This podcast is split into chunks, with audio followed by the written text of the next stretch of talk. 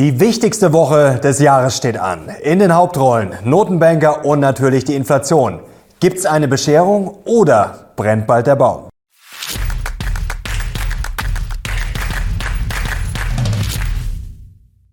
Servus Leute und willkommen zum aktuellen Briefing. Heute gibt's wieder die heißesten News und Charts rund um die Börse. Und heute schauen wir natürlich auf die wichtigste Woche des Jahres. Die Woche der Wahrheit steht an. Ich habe Aktien gekauft und zeige euch endlich mal wieder mein Core ETF Portfolio mit Gewichtungen und auch Sparplanbeträgen. Und wir haben eine geniale neue Auswertung und ja, wissenschaftliche exklusive Infos, welche Aktien bald richtig heiß laufen könnten. Und jetzt legen wir los.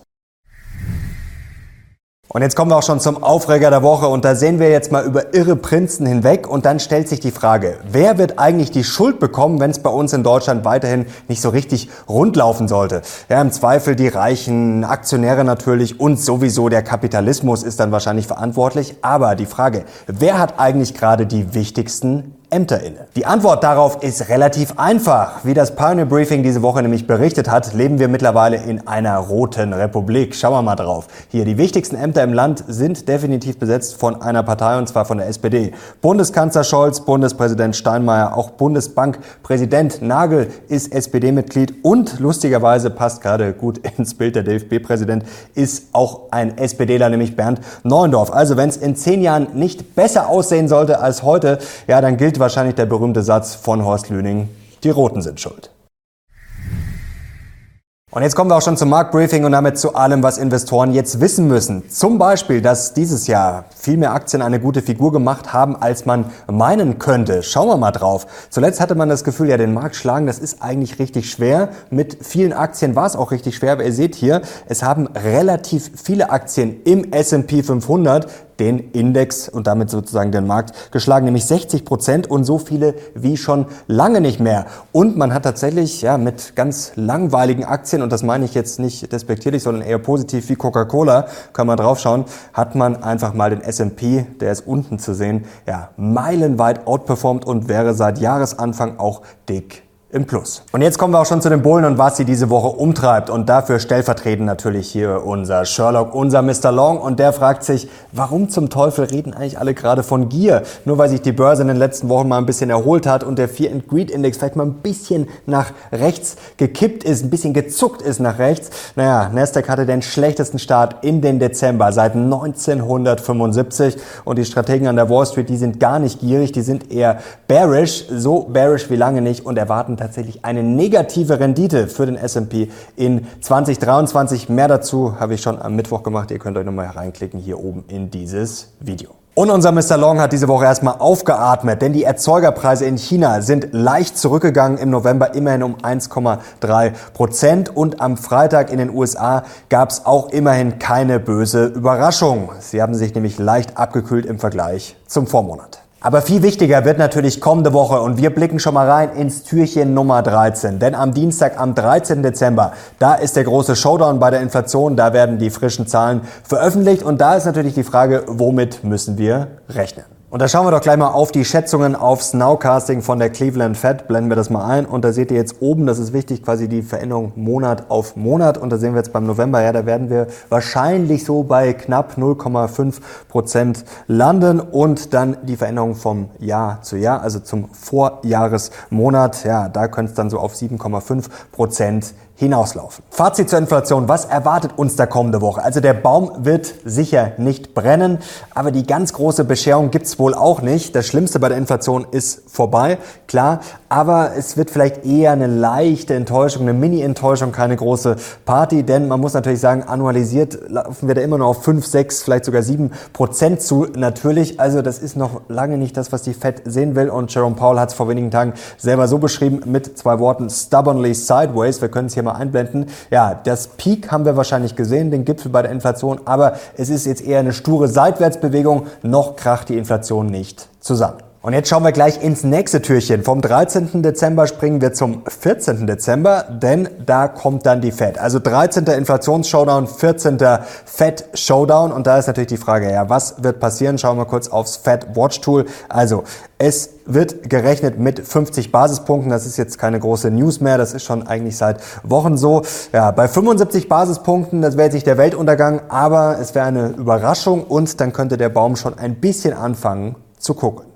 Und die Bullen blicken natürlich schon voraus ins kommende Jahr hinaus über die Woche der Wahrheit. Und unser Sherlock weiß natürlich, dass die Inflation jetzt vielleicht nächste Woche noch nicht zusammenkracht, aber dass es schon einige Inflationsbremsen gibt, die sich erst ein bisschen später bemerkbar machen. Blicken wir mal hier drauf. Und zwar ist natürlich der Häusermarkt in den USA ganz entscheidend. Ihr seht hier eine ja, goldene Linie Zillow. Das ist hier der Zillow Observed Rent Index. Also es geht um die Mieten und der ist natürlich nach oben geschossen und jetzt bricht er immer weiter zusammen. Und hier das blaue ist natürlich CPI, also sozusagen der Einfluss Einfluss der Mieten, der Wohnungskosten, Wohnkosten auf die Inflation. Und da seht ihr natürlich, dass das schon ordentlich hinterherläuft, aber es spricht natürlich einiges dafür, dass das noch ordentlich Einfluss haben wird in den kommenden Monaten, also inflationsdämpfend wirken wird. Und die Fed hat jetzt nicht so wirklich Probleme damit, auch ja, da die Häuserpreise oder die Mieten etwas zu drücken. Governor Christopher Waller hat nämlich zuletzt gesagt, ach, die Häuserpreise sind ja schon um 40 bis 45 Prozent gestiegen in den letzten zwei Jahren. Also wenn es jetzt um 15 Prozent fällt, dann sollte damit auch keiner ein Problem haben. Und echte Bullen würden jetzt niemals verkaufen, denn sie wissen, dass im Dezember und vor allem im Januar richtig viel Geld normalerweise in die Märkte fließt. Schauen wir auf den nächsten Chart. Und zwar im Dezember, ja, das ist sozusagen Platz zwei. Da fließt schon ordentlich was rein und im Januar dann noch mehr. Und die Bullen hoffen, dass wir das Low, also das Tief bei der Liquidität gesehen haben. Schauen wir auf den kommenden Chart und da sehen wir ja, das Tief haben wir vielleicht vor kurzem gesehen. Es geht zumindest wieder nach oben. Man muss natürlich ganz klar sagen, es ist immer noch ein Net Drain, also es fließt quasi immer noch Geld raus, aber das Schlimmste könnte trotzdem vorbei sein.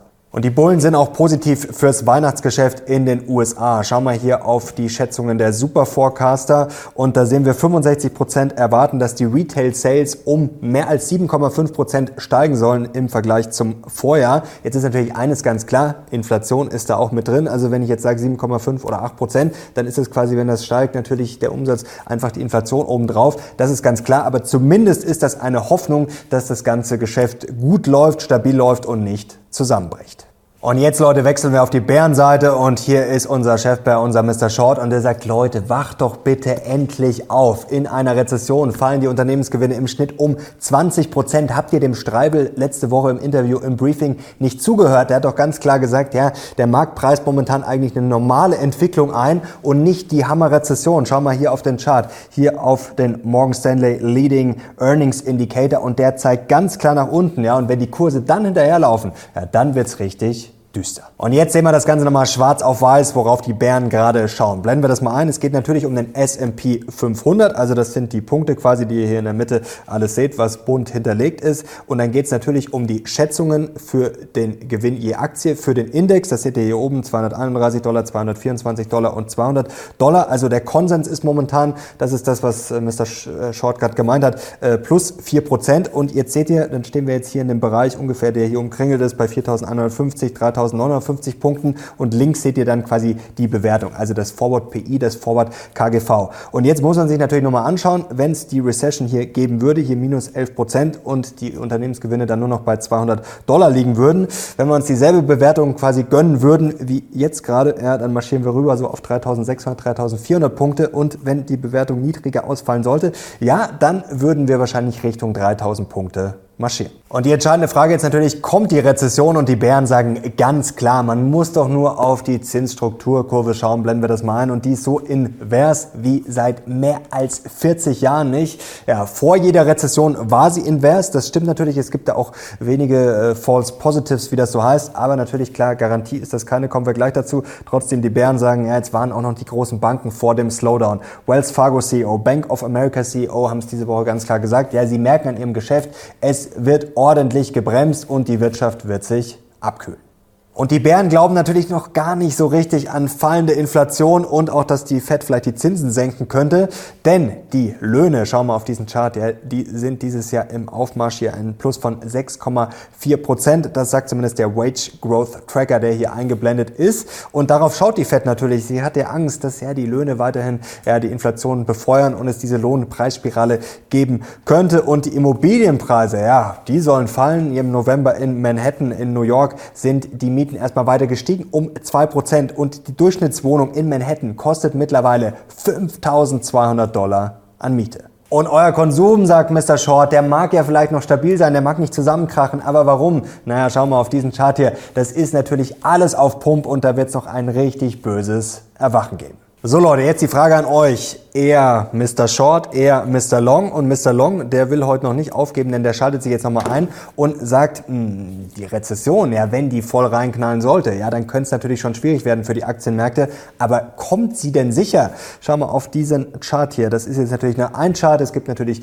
viele Prognosen, aber der sagt jetzt hier eine Rezessionswahrscheinlichkeit fürs erste Halbjahr 2023 voraus von gerade mal 25 Prozent. Also ich glaube, das ist auch wichtig, denn wir tun jetzt alle so, als wäre wäre die Monsterrezession oder eine ordentliche Rezession schon Gott gegeben. Und wir schauen natürlich auch immer auf die Yield Curve und da ist auch ein guter Einwand, den man äh, sich da mal überlegen muss. Die Yield Curve ist ja nicht Gott gegeben, sondern ja quasi auch vom Menschen gemacht. Also es sind natürlich die Erwartungen der Marktteilnehmer, die sollte man sehr, sehr ernst nehmen, vor allem weil diese inverse Zinsstrukturkurve natürlich in der Vergangenheit gut funktioniert halt als Prognose für die Rezession. Aber trotzdem ist das nicht Gott gegeben und natürlich ist es dann auch so eine self-fulfilling prophecy vielleicht vielleicht, wenn ich natürlich bearish bin, ja, dann verhalte ich mich natürlich am Anleihenmarkt so und sage dann, ach ja, schau, der Anleihenmarkt, äh, der sagt ja genau das voraus, was ich quasi denke. Also das ist natürlich auch mal ein wichtiger Gedanke. Zwischenfazit zum Video heute. Brennt der Baum kommende Woche? Also ich glaube es nicht. Ich glaube, es wird keine großen Überraschungen geben. Es wird keine Champagnerstimmung geben. Ich glaube, es wird auch keine positive Überraschung geben. Und das, was passiert, wird jetzt die Börse auch nicht groß abfeiern. Ich glaube, es wird ja eher unspektakulär. Wie gesagt, keine großen Überraschungen. Wird wahrscheinlich alles so im Bereich der Erwartung liegen. Und ich frage mich, warum sollte ich jetzt groß verkaufen? Wie gesagt, die Rezession, das wird eher 2023 passieren. Wenn überhaupt, warum sollte ich mich jetzt gerade noch gegen ja, die Saison Saisonalität stellen bis zum Jahresende. Also da bin ich völlig entspannt. Natürlich fahre ich auch auf sich. Dazu kommen wir gleich noch. Buttere weiterhin richtig rein in meine ETFs. Lass das einfach laufen und schau dann natürlich, wo sich Chancen bieten. Eine Aktie habe ich auch nachgekauft und da diese Woche lief ja eigentlich schon wieder nicht so gut. Also obwohl in der Realität eigentlich nicht wirklich was Schlimmes passiert ist, gab es zwischendurch schon bei vielen Aktien auch schon wieder einen ordentlichen Abverkauf. Also momentan ist die Stimmung, finde ich, eher schlecht als gut. Also Gier sehe ich momentan gar keine. Und jetzt kommen wir zum Mindblow für diese Woche und da ist die Frage, warum sollten wir eigentlich nicht ein Goldilocks-Szenario bekommen, also wo sich alles so einigermaßen einspielt. Denn was ist diese Woche passiert? Also die Anlagenrenditen sind gefallen, also wenn wir jetzt mal auf die Zehnjährigen natürlich schauen, die sind ordentlich zurückgekommen. Das tut auch den Anleihen in meinem Depot richtig gut. Also ich bin fast fünf Prozent, also mit den Kursen jetzt wohlgemerkt, im Plus. Das war ja auch meine Überlegung und ich glaube Anleihen, wie gesagt, ich sage es jetzt äh, immer wieder, aber sind durchaus attraktiv, wenn ich jetzt annehme, okay, es kommt eine Rezession. Die Inflation äh, steigt jetzt auch nicht mehr äh, durch die Decke. Also Anleihen dann natürlich in diesem Umfeld nach dem Crash in diesem Jahr auf jeden Fall aus meiner Sicht interessant. Also Anleiherenditen zurückgekommen, was ja eigentlich eher bullish für die Aktienkurse ist. Nasdaq ist aber diese Woche auch gefallen, lief auch wieder nicht gut. Also was heißt das? Jerome Powell hat ja auch äh, diese Woche gesagt, dass der Zinsgipfel vielleicht niedriger ausfällt, aber dass die Zinsen vielleicht ja länger oben bleiben als gedacht. Also der Markt nimmt Powell auf jeden Fall ernst und rechnet jetzt eher nicht mit Zinssenkungen. Können wir auch mal hier einblenden. Schauen wir auf die Erwartungen jetzt hier von Goldman Sachs. Also die rechnen klar damit, 2023 werden die Zinsen nicht gesenkt. Das klingt jetzt erstmal enttäuschend, aber wir wissen ja, ja schon lange eigentlich, ich habe es ja auch immer wieder wiederholt, dass der Fed Pivot eigentlich eher ein schlechtes Signal war in der Vergangenheit. Und deswegen ist jetzt die Frage, ja, wenn das jetzt so passieren sollte, also die Zinsen steigen kaum mehr, bleiben dann länger oben, die Wirtschaft kühlt sich natürlich ab, aber wir kriegen jetzt nicht die Monsterrezession. Also ob das nicht so ein ja, Goldlöckchen-Szenario ist, wie man sagt, so ein Sweet Spot. Und äh, die Frage ist vor allem, was würde dann passieren. Und jetzt kommt der Chart der Woche für euch. Blicken wir gleich mal drauf. Und die Frage ist jetzt, was ist in der Vergangenheit passiert, wenn die Fed aufgehört hat, die Zinsen zu erhöhen? Also wenn wir sozusagen ans Limit stoßen, es geht jetzt nicht ums Senken, also nicht um den richtigen Pivot. Und das war für Aktien in der Vergangenheit sehr, sehr gut, denn dann sind sie in den folgenden zwölf Monaten im Schnitt um 14 Prozent gestiegen. Oder man könnte es auch sagen mit den Worten von Ed Yardeni von Yardeni Research. Ja, was sagt diese inverse Zinsstrukturkurve nach seinen Worten aus? Dass die Zinsen am langen Ende am Peak sind, also dass wir da das Hoch gesehen haben, dass Aktien ihr Tief gesehen haben und die FED sich bei ihrem Tightening äh, dem Limit annähert. Und jetzt kommen wir zu meiner neuen Lieblingskategorie, Research. Hoffentlich ist es auch eure. Und wenn ihr das feiert, unsere Auswertungen und Co., dann gerne mal Daumen hoch und in die Kommentare schreiben, wenn ihr mehr davon wollt. Sinan Krieger, da hinten sitzt, der hat wieder was Geniales rausgefunden. Ihr kennt ihn ja mittlerweile schon besser aus dem Locker Room Talk. Und da gibt's morgen wieder einen. Morgen Sonntag früh Locker Room Talk. Da geht's richtig ab. War, glaube ich, bisher ja, ich glaube, es war bisher mit Abstand die beste Ausgabe, oder?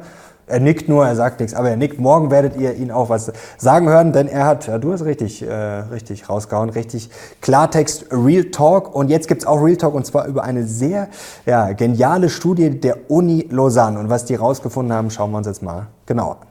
Und zwar geht es nämlich um eine wissenschaftliche Trading-Strategie sozusagen der Uni Lausanne. Wir packen euch den Link dazu unten rein. Könnt ihr selber euch anschauen. Ganz kurz, was haben die Wissenschaftler gemacht? Die haben sich angeschaut, Zulieferer und ihre wichtigsten Kunden. Die wichtigsten Kunden, die machen mehr als zehn Prozent des Umsatzes aus in dieser Studie. Und dann haben sie sich angeschaut, was passiert mit den Aktien der Zulieferer, wenn das Geschäft der Kunden gut läuft. Also wenn im aktuellen Quartal der Umsatz gesteigert wurde bei den Kunden, dann haben sie quasi äh, die Aktie des Zulieferers gekauft und wenn der Umsatz im Quartal gesunken ist, dann haben sie die Aktie des Zulieferers geschortet. Klingt jetzt ein bisschen kompliziert, aber so haben sie es gemacht und haben damit eine Überrendite von rund 8, 9 Prozent erzielt gegenüber dem Markt. Und was haben wir jetzt gemacht bei unserer Auswertung? Wir haben jetzt keine Trading-Strategie gebaut, sondern wir haben uns mal spannende Zulieferer, Kundenpaare angeschaut und da können wir jetzt mal draufblicken. Hier haben wir zwei Beispiele für die Zulieferer, nämlich Continental und MTU. Dann seht ihr jetzt die wichtigsten Kunden. Wir haben nicht mehr als 10% genommen, sondern mehr als 5%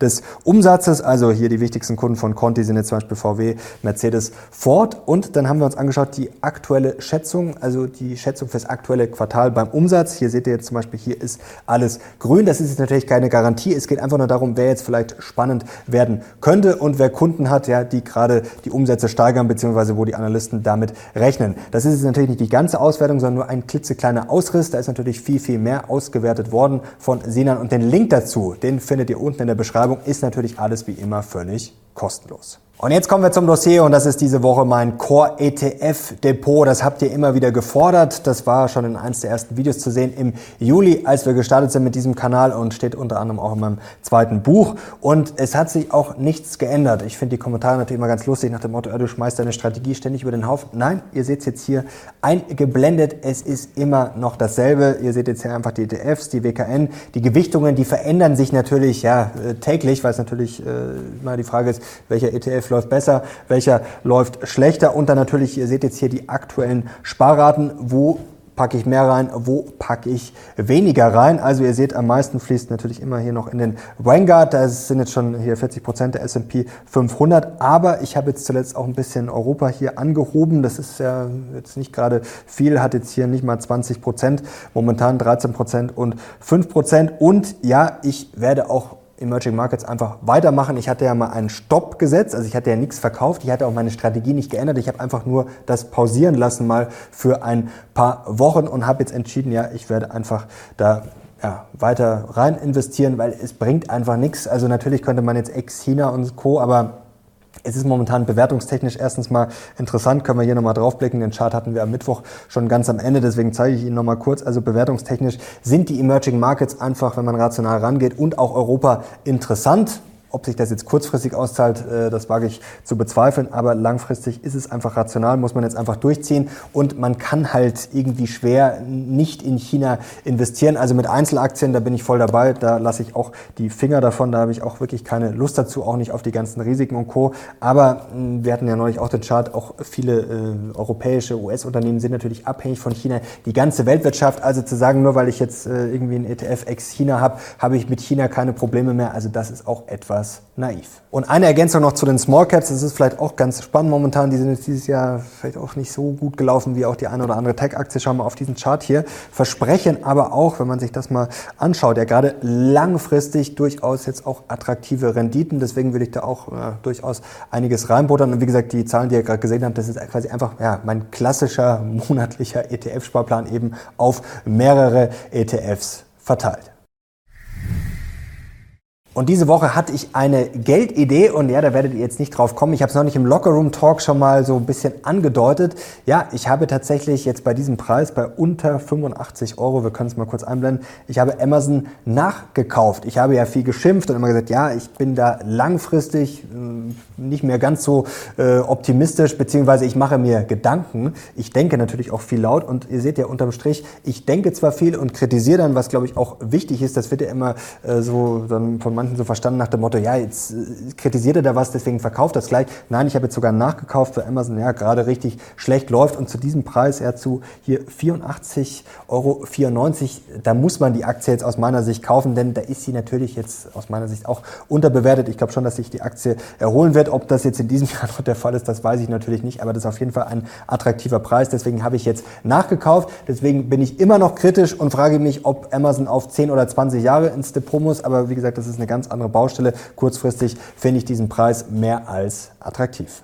Und ihr habt natürlich auch immer wieder Geldideen. Zum Beispiel neulich wurde ich gefragt, Credit Suisse als Zock. Also ja, das muss, glaube ich, jeder selber entscheiden. Was soll man da sagen? Es wäre ein Zock. Also ich werde es jetzt sicherlich nicht machen. Ich weiß jetzt auch nicht, was man da fundiert äh, groß dazu sagen soll. Und äh, zu Palantir kommen immer wieder Fragen. Also ich habe da nicht nachgekauft. Jetzt ist natürlich der Preis auf den ersten Blick attraktiv. Momentan mit ja, unter sieben Euro. Denke ich natürlich drüber nach, aber ich treffe solche Entscheidungen auch nicht immer innerhalb von ein paar Stunden. Ähm, muss ich auch sicherlich mir nochmal genauer anschauen anschauen, die Aktie, und ja, können wir vielleicht demnächst mal eine genauere Analyse machen. Also wenn ihr die sehen wollt, dann schreibt es gerne mal in die Kommentare.